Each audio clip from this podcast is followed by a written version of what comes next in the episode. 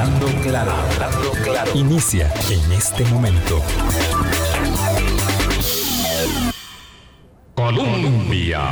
Con un país en sintonía, son en punto las 8 de la mañana. ¿Qué tal? ¿Cómo están? Gracias, bienvenidas, bienvenidos a nuestra ventana de opinión.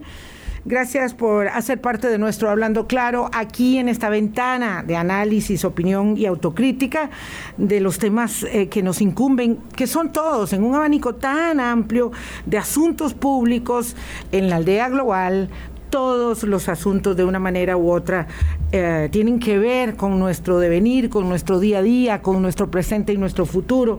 Y qué decir de eh, el proceso electoral que nos incumbe a todos, con sus altos, bajos, con sus claros y oscuros. Este, esta es una cita magnífica que se nos presenta a nosotros para ser parte de las eh, decisiones más importantes eh, respecto de quienes conducen los destinos del país. Y hay protagonistas y protagonistas en la escena de la campaña electoral. Uno, eh, indudable es el Tribunal Supremo de Elecciones, el llamado árbitro electoral. Y su presidente, como todos ya lo saben, renunció ayer a su cargo. Y ello nos eh, obliga a poner en contexto el tema y a conversar eh, sobre las implicaciones que, que, plantea, sobre los desafíos que entraña para la misma institución electoral, y cómo es que la institucionalidad del país es tan fuerte que seguimos adelante al día siguiente, igual como pasa al día siguiente de la elección en primera ronda o en segunda ronda. Y entonces este, me complace muchísimo contar aquí con Gustavo Román Jacobo, eh, vocero, asesor político del Tribunal Supremo de Elecciones, para conversar en seguimiento de este tema. Buenos días, Gustavo. Yo sé que ha estado muy, muy atareado, ni durmió mucho, atendiéndonos a los medios de comunicación y a la ciudadanía. Buenos días, Gustavo. Muy buenos días, pero siempre es un honor estar en Hablando Claro, compartir con vos, Vilma, así que muchísimas gracias y hoy además compartir con Rotzai. Eh, así que con mucho gusto. Mm, ve, yo quería poner así, eh, bombos y platillos, bombos y platillos. Eh, la verdad que estoy muy contenta encontrarme en un proceso electoral con voces que vienen a ser parte del empeño de mm, eh, mostrar, de poner en el tapete los temas y alguien que es tan cercano a mis afectos como mi ex profesor Rosay Rosales, que tenía años de no ver, realmente me complace mucho que esté aquí con su poderosa voz. Rosay, ¿qué tal? Muy buenos días, un abrazo Gustavo, un gusto Vilma reencontrarnos y reencontrarme con la audiencia siempre nutrida y, y excelente, hablando claro. Muchas gracias, ya vamos para 15. Ya vamos para 15 años. Sí, en términos de una muchacha joven, hermosa, sería este, muy pocos años, pero 15 ya yo cuento como bastantes años, como bastantes en febrero. Ah, yo quisiera poder em, abrir el lente respecto de lo que sucede, ¿verdad? Eh, vemos la coyuntura eh, eh, o el momento culminante de la renuncia de don Luis Antonio ayer, que la verdad es que todo el mundo paró de lo que estaba haciendo para enterarse de la noticia en la conferencia de prensa o en los cientos de miles de mensajes que corrían en las redes y los grupos de WhatsApp. ¿Cómo? ¿Cómo que renunció el presidente del tribunal? ¿Qué pasó? Eso realmente fue muy sorpresivo, pero yo me comentaba, eh, Gustavo, que eh, en las semanas anteriores, en los corrillos políticos, eh, y también en los mediáticos mucho, mucho especulábamos sobre lo que iba a pasar con la circunstancia de que eh, don Rolando Araya había nominado a Ana Lupita Mora, en nuestro gremio le decimos Pita, a Pita Mora como candidata a la vicepresidencia, es periodista, y, a la, y a la diputación cuarta por San José en el partido de Rolando Araya. Eh, eso supuso, si puede, contarnos semanas de consideraciones, de vicisitud, de, digamos, mm, de introspección para don Luis Antonio y el órgano electoral en torno a la decisión que él iba a tomar y aunque legalmente no tenía por qué tomarla, decide lo que decidió. Explíquenos un poco ahí, si puede, de tras bambalinas. Bueno, sí, es, es un proceso es un proceso o desde luego una decisión tan importante no se toma de un momento a otro. Tal vez para poner un poco en, contexto, el, artículo 7 del Código Electoral establece como una causa de incompatibilidad que eh, una persona candidata tenga una relación eh, de, determinado parentesco con un miembro del Tribunal Supremo de Elecciones. Ese determinado parentesco lo establece la norma diciendo que sea el cónyuge, el hermano o un ascendiente o descendiente hasta el tercer grado de consanguinidad o de afinidad. La interpretación que ha hecho la jurisprudencia del Tribunal Supremo de Elecciones es que eh, esas dos variables, consanguinidad y afinidad, califican solamente la relación de ascendientes y descendientes, no califica eh, las dos eh, primeras que cita la norma, pues porque no existen los hermanos, eh, eh, estrictamente hablando, no existen los hermanos por afinidad y no existen los cónyuges por consanguinidad. Eh, y esto, repito, no es una lectura del tribunal de ahora, es una lectura, es una jurisprudencia del tribunal que incluso hizo que se le rechazara la inhibitoria a una magistrada, doña Marisol Castro, si no me traiciona la memoria, en el 2016 eh, por un sobrino que aspiraba a una vicealcaldía eh, de, eh, por el cantón de, Grecia. De modo que don Antonio tenía dos, opciones, o apegarse a la, a la, jurisprudencia del tribunal y mantenerse en el, en el cargo, o plantear la inhibitoria y esperar la posibilidad de que el tribunal variara su interpretación, porque como ocurre en derecho, no era la única interpretación eh, eh, eh, posible. Era, era posible interpretar que sí. que sí caía en el marco de las Que sí caía, que sí caía y, pues seguramente habrá gente que tenía esa, esa, esa lectura Así, distinta a la, la, jurisprudencia del tribunal. Eso hubiera implicado que don Antonio fuera separado durante todo el proceso electoral, es decir, hasta por seis meses, porque bueno, la segunda ronda ya casi que en vez de una eventualidad es, algo muy probable, con el goce íntegro de su salario durante ese periodo, eh, para luego reintegrarse al concluir la elección.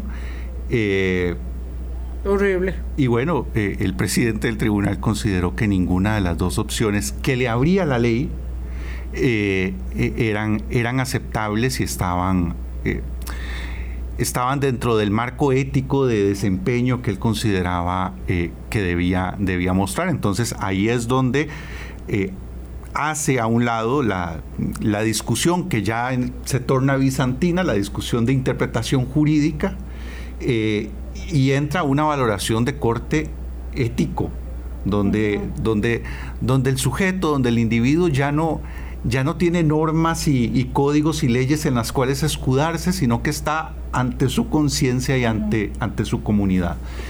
Eh, y, sobre esa base toma, toma la decisión que es, es, es muy difícil, es difícil para la organización.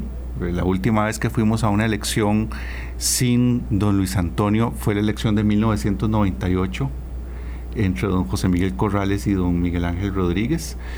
Eh, es difícil para él en lo personal, eh, porque aunque así no lo recoge el acuerdo del tribunal, sus palabras en su carta es ve truncada su carrera eh, como, como juez electoral. No era esa la forma en la que don Luis Antonio quería cerrar su, su, su, carrera, pero yo decía ayer en el maravilloso programa que codirigís en Zoom Electoral en Canal 13. Gracias. Que, que nosotros, y lo conversaba con el otro invitado también, con don Joseph Thompson a la salida de, del programa, uno cada vez se da cuenta más de lo poco que controla de su vida. Eh, eh, las circunstancias que se le enfrentan a uno en el camino escapan mucho, por más que uno planifique y se imagine y y eso no lo podemos controlar. Lo que sí podemos controlar es cómo vamos a reaccionar a ellas. Y don Luis Antonio tomó la decisión de reaccionar a esta circunstancia dando una última lección de civismo al, país. La razón por la que le pedí a Rodsay Rosales que viniera, además de que tenía muchas ganas de compartir con él el micrófono, es porque Rodsay conoce mucho eh, como politólogo y en el campo de los procesos electorales, ha participado en innumerable eh, cantidad de observaciones electorales, ha sido un colaborador del Tribunal Supremo de Elecciones en sus procesos pedagógicos de formación para nosotros los periodistas, para los ciudadanos, para los candidatos, en, en muy diferentes procesos en quienes Luis Antonio Sobrado, que lo diga alguien que es fuera de la casa, pero que la conoce bien, eh, y cómo se dimensiona su figura en un momento en que toma una decisión eh, como la de separarse a las puertas del proceso electoral, tal vez de los más complejos, yo diría que con el referéndum del 2007, eh, de los más complejos, bueno, hay que pensar en aquella elección de, de, infarto entre Otón Solís y Oscar Arias, y después vino el referéndum, esos fueron momentos así que, que se prueba la institucionalidad y uno dice, pucha, tembló y vea cómo tengo la casa, es que tengo ni una raya, este, ¿verdad? Ni una, ni una quebradura eh, eh, cómo, cómo dimensionar a Luis Antonio Sobrado, aunque sea el tiempo el que realmente lo va a poner en la dimensión de la historia electoral de este país. Con este acto eh, de separación voluntaria, claramente que hace don Luis Antonio, se nos muestra una vez más, en, en efecto, la calidad de profesional y la calidad de, de ser humano que es Luis Antonio. Yo tuve la fortuna de conocerlo en primera instancia en este, en este mundo de la observación electoral y de los cursos interdisciplinarios, tanto de derechos humanos como el curso de democracia y de elecciones que ha impartido ya desde hace varias décadas el Instituto Interamericano de Derechos Humanos y su Centro de Asesoría y Promoción Electoral CAPEL, por allá del año 2006-2007. Eh, justamente en una coyuntura donde los organismos electorales, y eso hay que entenderlo también, veían con, y siguen haciéndolo, pero en aquel momento con particular énfasis, eh, lo que hacía o no el Tribunal Supremo de Elecciones de Costa Rica. Eh, recordemos, estábamos hace 15 años, a 15 años de haber iniciado formalmente, digamos, la última ola de transición a la democracia. Eso también es bueno recordarlo, me parece, Gustavo Vilma, porque las nuevas generaciones, sobre todo de costarricenses, este, parece que ven como prehistórico el hecho de que hace escasamente 30 años eran tres las democracias formales vigentes y estables relativamente, ya vimos que en algunos casos no tanto, de todo el continente. Habían 15 o 16 países que transitaban de un autoritarismo triste, ¿verdad? Eh, de muy ingrata memoria y todo este en este contexto es donde la figura del Tribunal Supremo de Elecciones como institución requería y sigue requiriendo de profesionales, repito, y de personas como don Luis Antonio. Eh, y lo supo, a mi juicio, durante toda su trayectoria en el, en el organismo electoral, supo llevar con dignidad y con excelencia eh, la labor que como sabemos, las tres funciones fundamentales de que ejercen en algunos países hasta tres organismos electorales distintas, el tribunal nuestro lo ha hecho ya durante muchísimos años y repito, subrayo, me parece que con particular hasta pedagogía frente a los otros organismos electorales durante esos primeros y primeros 15 años, hablando siempre de los 15 años, ¿verdad? De la, del inicio de esa tercera ola de democratización, en la que hoy nos encontramos este, frente a al dichoso escenario de que, salvo con algunas excepciones, se realizan periódicamente procesos eleccionarios este, sin ningún problema para hacer los recambios eh, en el gobierno. Don Luis Antonio, lo decía ahora Gustavo, eh, se encontraba libre eventualmente de cualquier impedimento estrictamente legal para hacer lo que hizo y eh, dice, y subraya Gustavo, que lo que se encontró enfrente fue un dilema de tipo ético. Pero yo creo que incluso ni siquiera habría que considerarlo un dilema, ¿verdad? Forma parte de la esencia de don Luis Antonio tomar decisiones eh, de, ese calibre y de ese talante. Eh, no solo estaba frente a la ciudadanía mostrarse de esa manera, sino que quizás todavía más importante, él sabía que representa Y el peso que eso significa representa una institución como el Tribunal Supremo de Elecciones. Y creo que eso, más allá de sus valoraciones personales, familiares, eh, eh, y hasta académicas, ¿verdad? Estuvo también de por medio, estoy completamente seguro, y él lo dice en la carta además, eh, el criterio de no perjudicar, siquiera generar ninguna sombra sobre la neutralidad, la imparcialidad, sobre todo, este, del órgano electoral, de un órgano electoral que, como sabemos, ha sido sistemáticamente reconocido, no solo a nivel latinoamericano, sino mundial, como uno de los mejores organismos electorales en el planeta, ¿cierto? y eh, sus 20 años casi de magistratura en el tribunal y casi 15 también. Y, Empezó en el 99. Y casi 15, este, o por ahí, de, como su presidente, ¿verdad? Este, uno hubiera pensado, ¿verdad? los hubiera no existen, pero uno se hubiese imaginado que él se iba a retirar. Después de este torneo. siguiendo, y siguiendo además la trayectoria y comillas, el ejemplo de los demás, de los demás magistrados presidentes que han llegado en ese puesto a su edad y a sus condiciones legales de retiro, ¿verdad? Y no solo en Costa Rica, Gustavo lo sabe, eso es bastante frecuente en los organismos electorales de todo el continente, ¿verdad? Está el caso del magistrado Ruti en Uruguay, ¿verdad? Del, fallecido este, González en, Chile, este, en fin, que son instituciones exactamente, exactamente. Y repito, en, una, en un contexto continente, porque hay que verlo así, también la dimensión de nuestro tribunal tiene esa, esa magnitud, este, donde hasta la fecha se sigue viendo eh, con, muchísima, con muchísimo respeto y con muchísimo reconocimiento eh, a nuestra institucionalidad. Es cierto, es cierto que eh, como parte de una, y eso ya lo podemos hablar con, mayor, con mayor detalle, como parte de un proceso, a mi juicio, sostenido de erosión, algunas veces más graves que otras, en el que ha caído la gran parte de la institucionalidad democrática en nuestro país. Lo cierto es que el tribunal, como de los pocos eh, que podemos decir de esa institucionalidad, eh, no sufrió y sigue sin sufrir esa erosión que fuertemente se han tenido, como lo seguimos viendo, otras entidades típicas o representativas de la democracia electoral, ¿verdad? Entonces me parece en todo este, en todo este contexto que, eh, por lo menos a quienes conocemos a don Luis Antonio desde hace ya 20 años o más, este, no nos sorprende. No nos sorprende, digamos, eh, no sería algo de extrañar en una persona y en un profesional de esa estatura. Por supuesto que no le sorprende a quienes lo conocen, a quienes eh, de cerca como el doctor en ciencia política Rosay Rosales lo puede valorar eh, y por supuesto a Gustavo Román tan cercano, pero en la cultura política costarricense como decía otro que me otro otra persona que me enseñó mucho de política este todo menos la renuncia.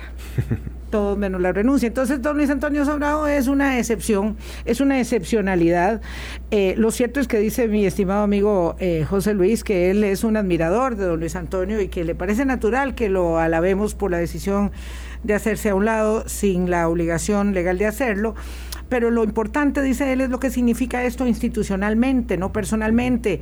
Y agrega, y la trampa atendida. Eso es para mí lo realmente crucial. Vamos a ver, ¿esto obedece a alguna especie como de maniobra o los astros se le conjugaron de esa manera para que tuviera que salir? Son las 8.18, hacemos pausa y regresamos eh, con Rosario Rosales y Gustavo Román Jacobo. Hablando claro. Colombia. Con un país en sintonía, 8.22 minutos de la mañana. Vamos a ver, don Rosay, ayúdenos a, entender esto para poder pedirle a Gustavo su opinión también en lo que en lo que le compete y en lo que le mm, permite el marco que lo delimita, porque es, eso es así.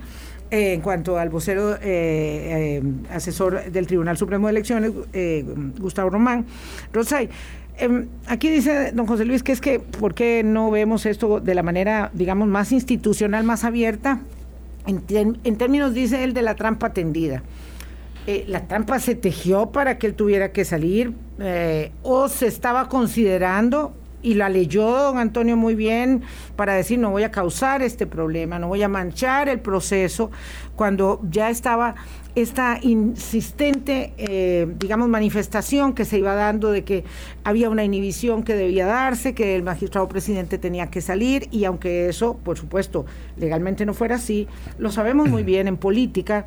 Eh, este, yo siempre digo que lo legal es condición sine qua non, pero no resulta suficiente nunca en política y en la vida, ¿verdad? Este, eh, el escenario, la crudeza del juego, las redes, todo lo que está ahí, planteaba que podía complicarse innecesariamente el tema, habida cuenta de que cualquier cosa que se hiciera, eh, que, en la que tuviera que ver el Partido Patria Justa de Rolando Araya, decisiones sobre esa candidatura, conteo de votos, segunda ronda, diputaciones que se van a medir por, por papeleta contada, leída y verificada mil veces, iba a ser a favor de o en contra de, por ser o no ser.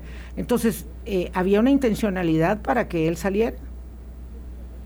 Mire, ahora se pueden tejer toda clase de teorías de la conspiración, ¿verdad?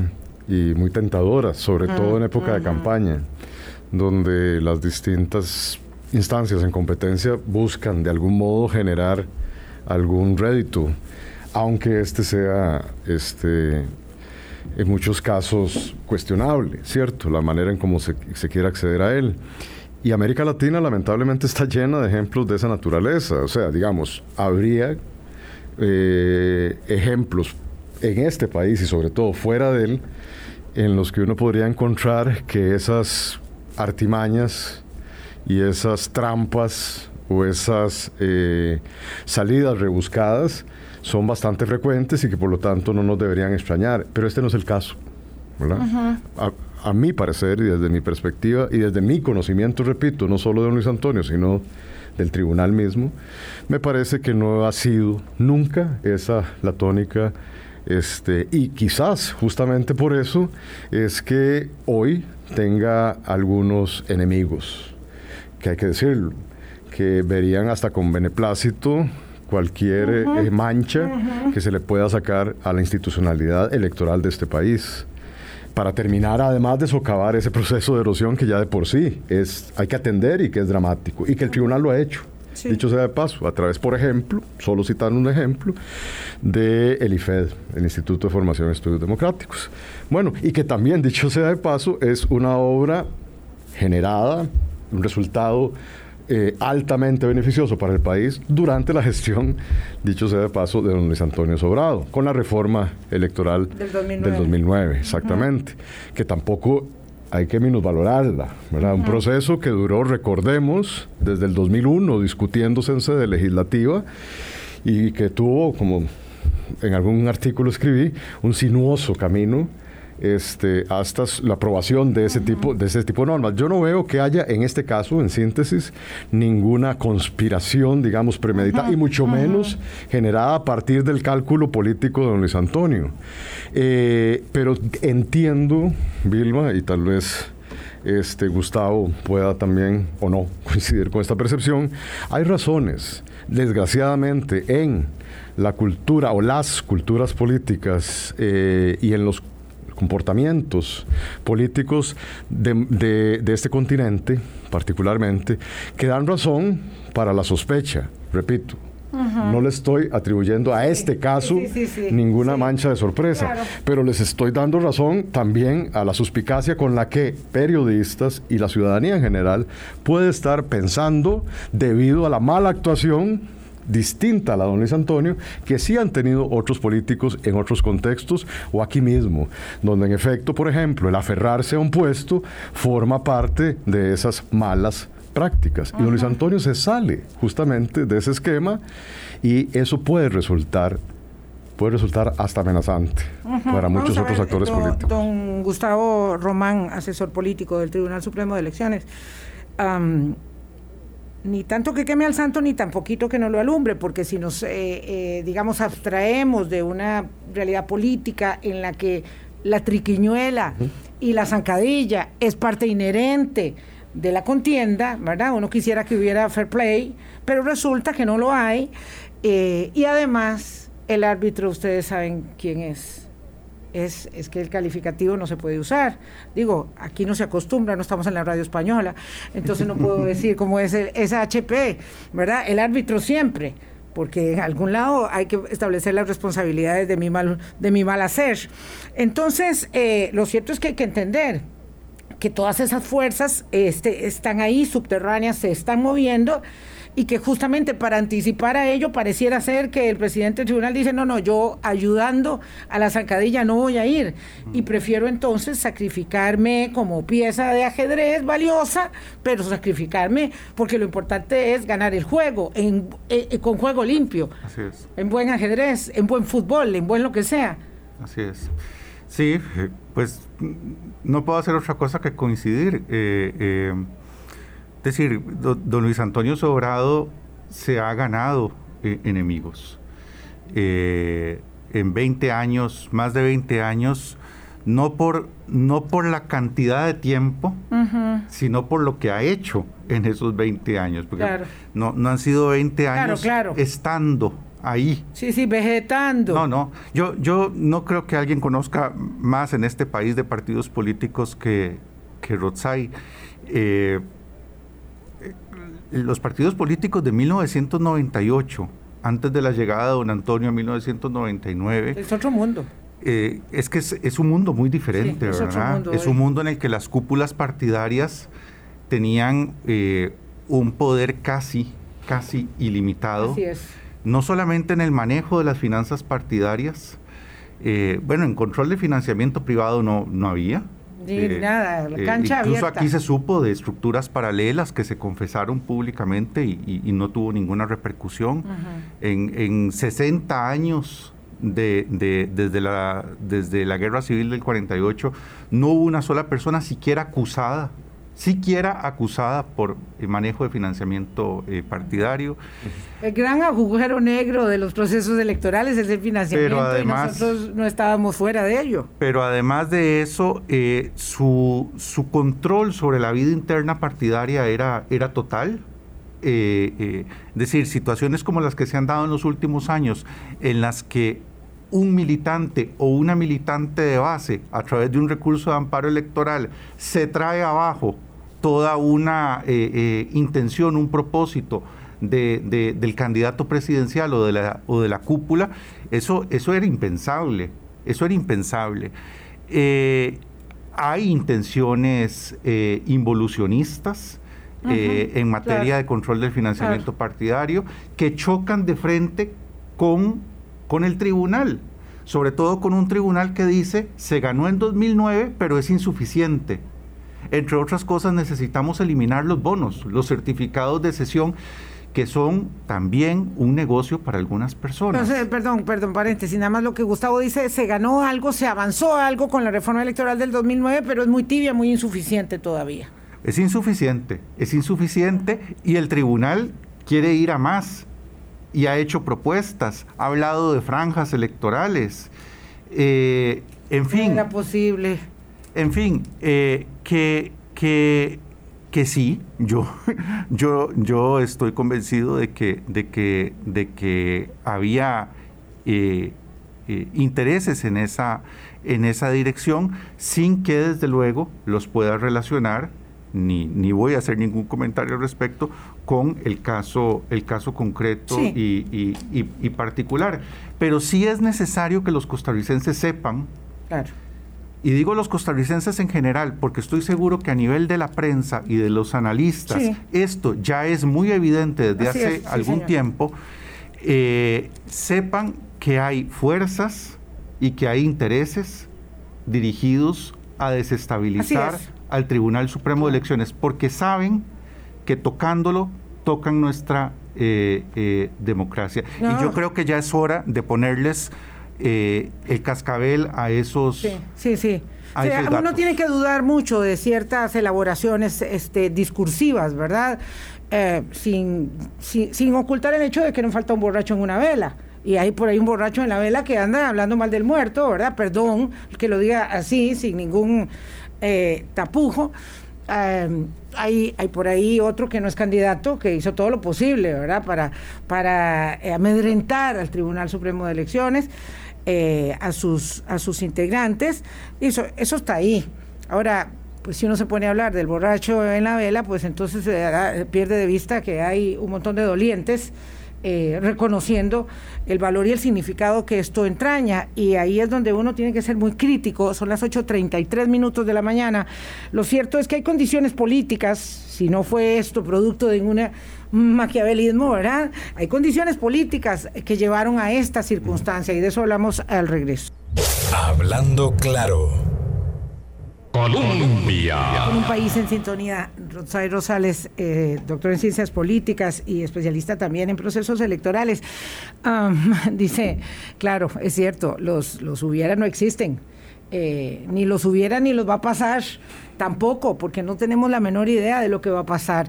Pero vamos, eh, por supuesto que el escenario hubiera sido distinto si José María Figueres decide que Rolando Araya es merecedor de la curul que tanto añora y se la hubiera concedido y por supuesto que no estaríamos en este predicamento. Y también si la persona esto es un secreto a voces, hay corrillos, en los corrillos políticos, y la persona a la que primero don Rolando Araya le ofreció la vicepresidencia, que no era Lupita Mora, hubiera aceptado, pero eso se hubiera.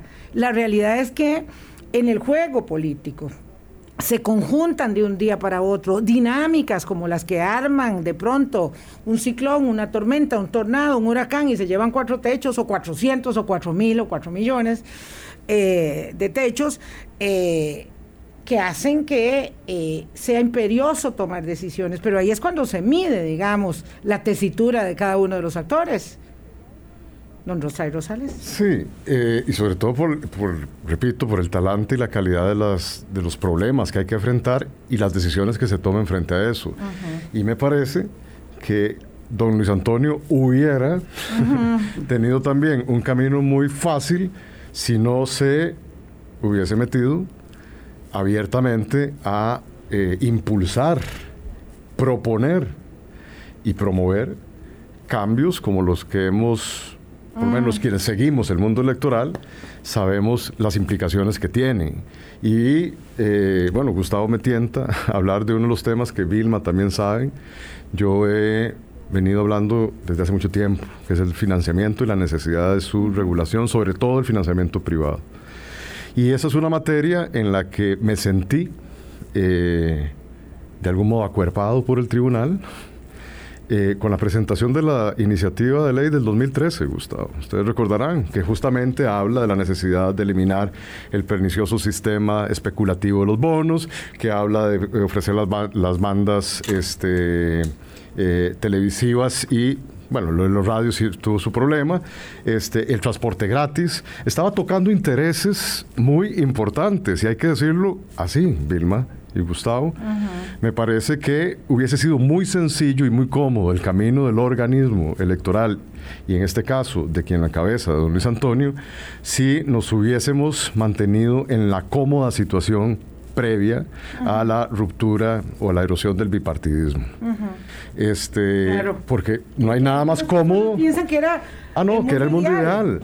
Y nada más eh, nocivo y nefasto para la salud de la democracia que esa situación.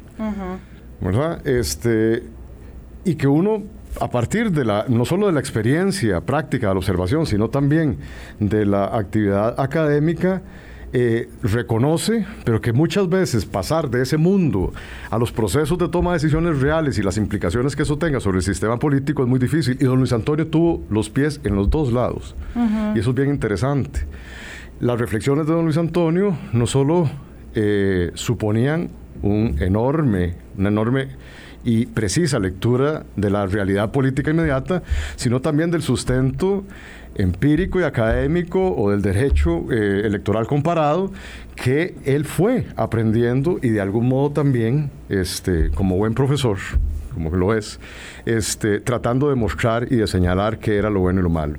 En síntesis, me parece que quien tiene enemigos en el mundo de la política, en este país, y podría generalizar en América Latina, es porque algo ha hecho. Ah, algo bueno o algo malo. No se mueve, en el caso del tribunal, sobre todo, repito, en temas como el del financiamiento, que nadie había querido de algún modo este, destapar, eh, me parece que ahí se empiezan a granjear, por supuesto, enemistades eh, que no se sienten cómodas en esa situación. Que hoy escuchamos, y también hay que decirlo, felices por la separación de don Luis Antonio y eventualmente por eh, el impacto que esto pueda tener en medio de unas elecciones muy complejas. que, eso también hay que decirlo. Eh, Gustavo, vocero del tribunal, me podrá corregir o, o diferir de lo que voy a decir, pero me parece que la situación de elecciones en pandemia, en coronavirus, plantea un reto que probablemente la ciudadanía no ha dimensionado y que el tribunal ha sido modesto a la hora de comunicarlo. ¿Qué es lo que está haciendo? Yo, le agregaría esa consideración para que Gustavo Román eh, riposte el hecho de que eh, eh, hayan tantos partidos esta es una condición probablemente única. yo no creo que se vuelva a repetir, pero en todo caso he escuchado y, ahí sirve de una vez el momento, eh, consistentes eh, recriminaciones al tribunal, Gustavo lo sabe, por culpa del tribunal y su flexibilidad y amplitud para la inscripción de partidos, tenemos este problema, porque si no fuera por el tribunal, no tendríamos tantos, tantos este, divisas en una sábana para tener que ir a buscar la que uno quiere para ir a votar. Eh, Como si el árbitro hiciera la ley, ¿verdad? Pusiera las reglas del juego. O, las discutiera en la Asamblea Legislativa, ¿verdad? O sea, en algún momento, perdón que, que, me meta, pero también se atribuyó o se le indilgó al tribunal la tardía aprobación de una reforma que fue la posible en aquel momento, ¿verdad? O que se hizo la reforma muy tímida porque fue la que presentó el tribunal y entonces, y los diputados, ah, no, es que esto fue lo que se aprobó porque fue lo que mandó el tribunal, prácticamente fue el texto que presentó el tribunal. Gustavo. No, no. Al hilo de lo último que, decís, los bonos, por ejemplo, iban suprimidos en la propuesta del tribunal, los bonos de, eh, deuda, de deuda política. Eh, sí, sí, sí, es, es, vamos a ver, eh, la, la, enorme cantidad de partidos políticos tiene que ver con un sistema abierto a la participación, eh, eh, en el que no hay exclusiones más que las pocas que establece la, legislación o la, que establece los requisitos que establece la legislación. Pero ahí hay candidaturas de todos los tipos, incluidas personas que han dicho barbaridades y mentiras contra el Tribunal Supremo de Elecciones. Pero no hay una autoridad electoral como en otros países claro. que eh, descalifica y, y saca del juego opciones porque políticamente no le gusten. No, en democracia esa valoración de conveniencia le corresponde a los ciudadanos y no a la autoridad electoral. La autoridad electoral vela por el cumplimiento de los requisitos. A, esa, a ese modelo que hace bastante fácil la inscripción de partidos políticos, eh, ha coadyuvado también algunas decisiones de la Sala Constitucional. Por ejemplo, la eliminación del requisito de las asambleas distritales para conformar partidos políticos, o eh, una causal de desinscripción de un partido político que era no participar en una elección. ¿Qué favorece todo esto? Bueno, que también haya muchos partidos, muchas inscripciones partidarias sin su correspondiente vida interna y que funcionan simplemente como vehículos de aspiraciones de corte eh, eh, personalista. Así que nuevamente es el, es, el, es el modelo que tenemos, no está escrito en piedra, puede cambiarse, pero tendría que haber voluntad para, para, para cambiarlo. Claro, para cambiar las reglas de juego es la Asamblea Legislativa la única, ¿verdad? Como la que pone o quita impuestos, es la única que tiene, porque para eso estamos hablando de poderes, ¿verdad? Y el Tribunal Electoral es un poder, algunos le dicen el cuarto eh, poder, ¿verdad? Eh, es un poder de la República, no importa cuál es el, el nombre que, le queramos dar, pero es un, poder de la República que está eh, fuertemente anclado y listo para, para el proceso. Pero bueno, yo quisiera hacer un cierre.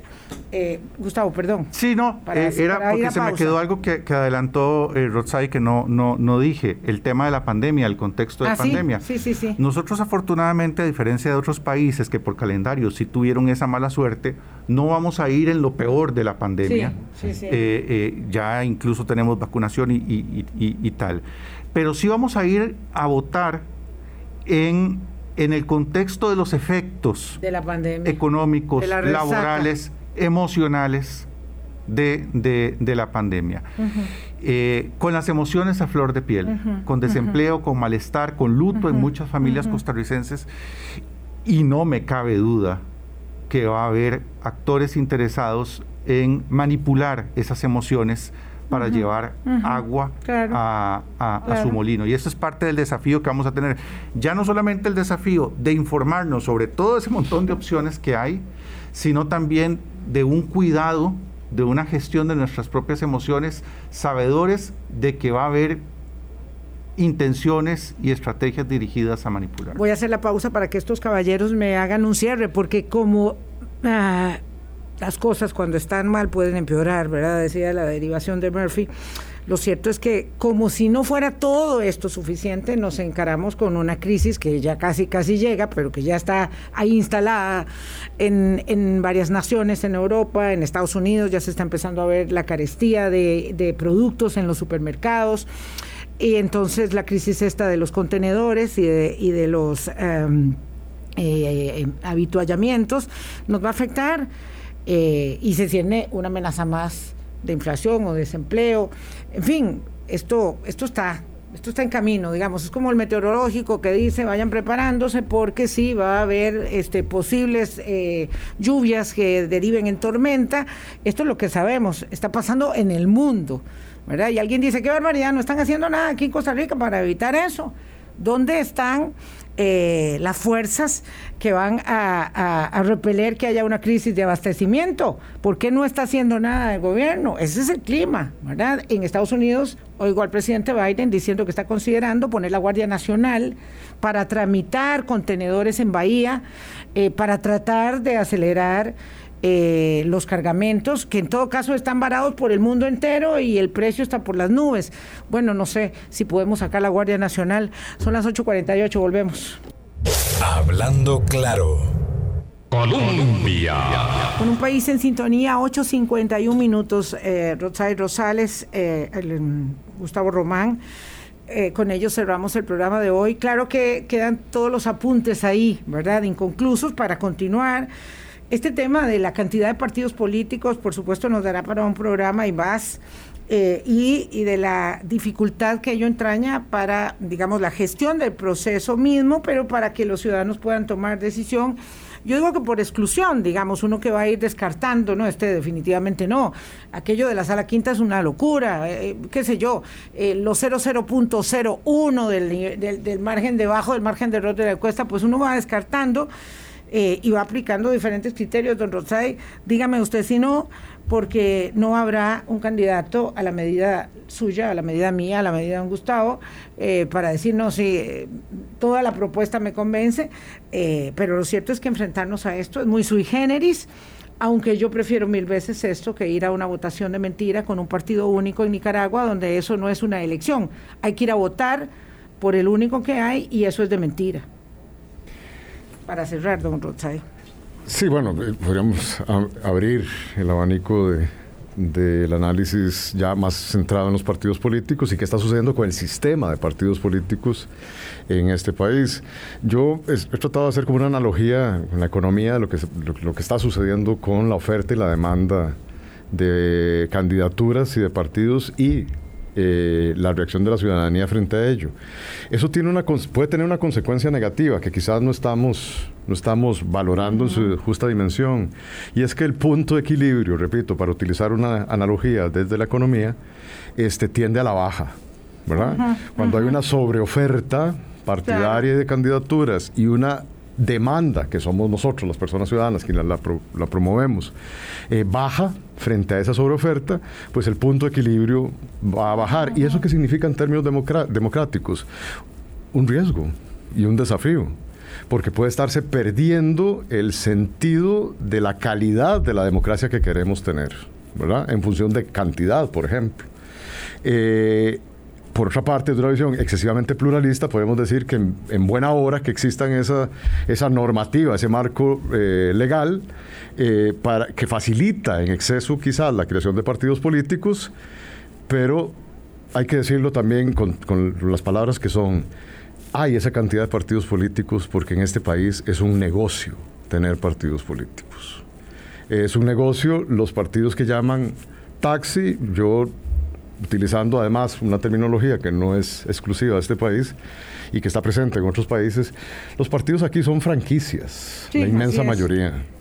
Eh, y muchas de esas personas que han lucrado con, ojo lo que voy a decir, con esos partidos franquicia, son los que ven en el tribunal y en la fortaleza, en la legitimidad del tribunal, un eventual enemigo son esas personas que hicieron negocio en algún momento con esos partidos o presentando candidaturas de mentiras, tanto en elecciones nacionales, pero sobre todo también en elecciones subnacionales y locales, los que pueden ver en, la, en el debilitamiento de la credibilidad de un órgano como el Tribunal Supremo de Elecciones eh, una oportunidad para consolidar esos negocios y para seguir tramitando partidos franquicia.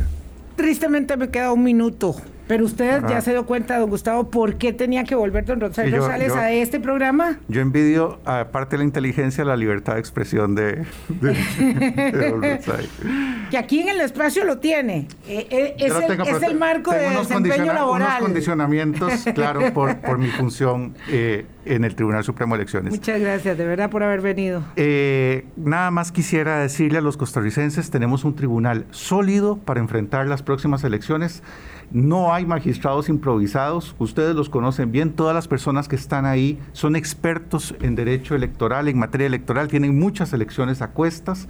Así que, y además un equipo de profesionales debajo que sabe hacer elecciones como, como nadie. Así que vamos a votar en febrero y muy probablemente en abril eh, con los mismos estándares de calidad con los que eh, afortunadamente se han acostumbrado los costarricenses. Yo soy periodista, pero primero soy ciudadana madre, abuela. Le doy las gracias a Luis Antonio Sobrado por estos años en que tuve que entrevistarlo tantas veces, en que su corrección, su compostura, su conducción nos demostró una y otra vez que sabía hacerlo y hacerlo muy bien, y por esta enorme lección, por esta enorme lección de hidalguía, de ética, de confianza y credibilidad que era tan necesaria para airear el panorama y que no escuche eh, las golondrinas que no hacen el verano, que además no son golondrinas, son como sopilotes. Ayer hicimos una rifa y José Daniel Chacón, Miguel Calderón, Sonia Arguedas y Roger Ovares ganaron cuentas de Grupo Mutual de 25 mil colones para empezar a ahorrar se van a comunicar con ellos desde Grupo Mutual para eh, tramitar la entrega de sus tarjetas. José Daniel Chacón, Miguel Calderón, Sonia Arguedas y Rogero Vares. Gracias. Hasta mañana. Pásenla bien. Hablando claro, hablando claro.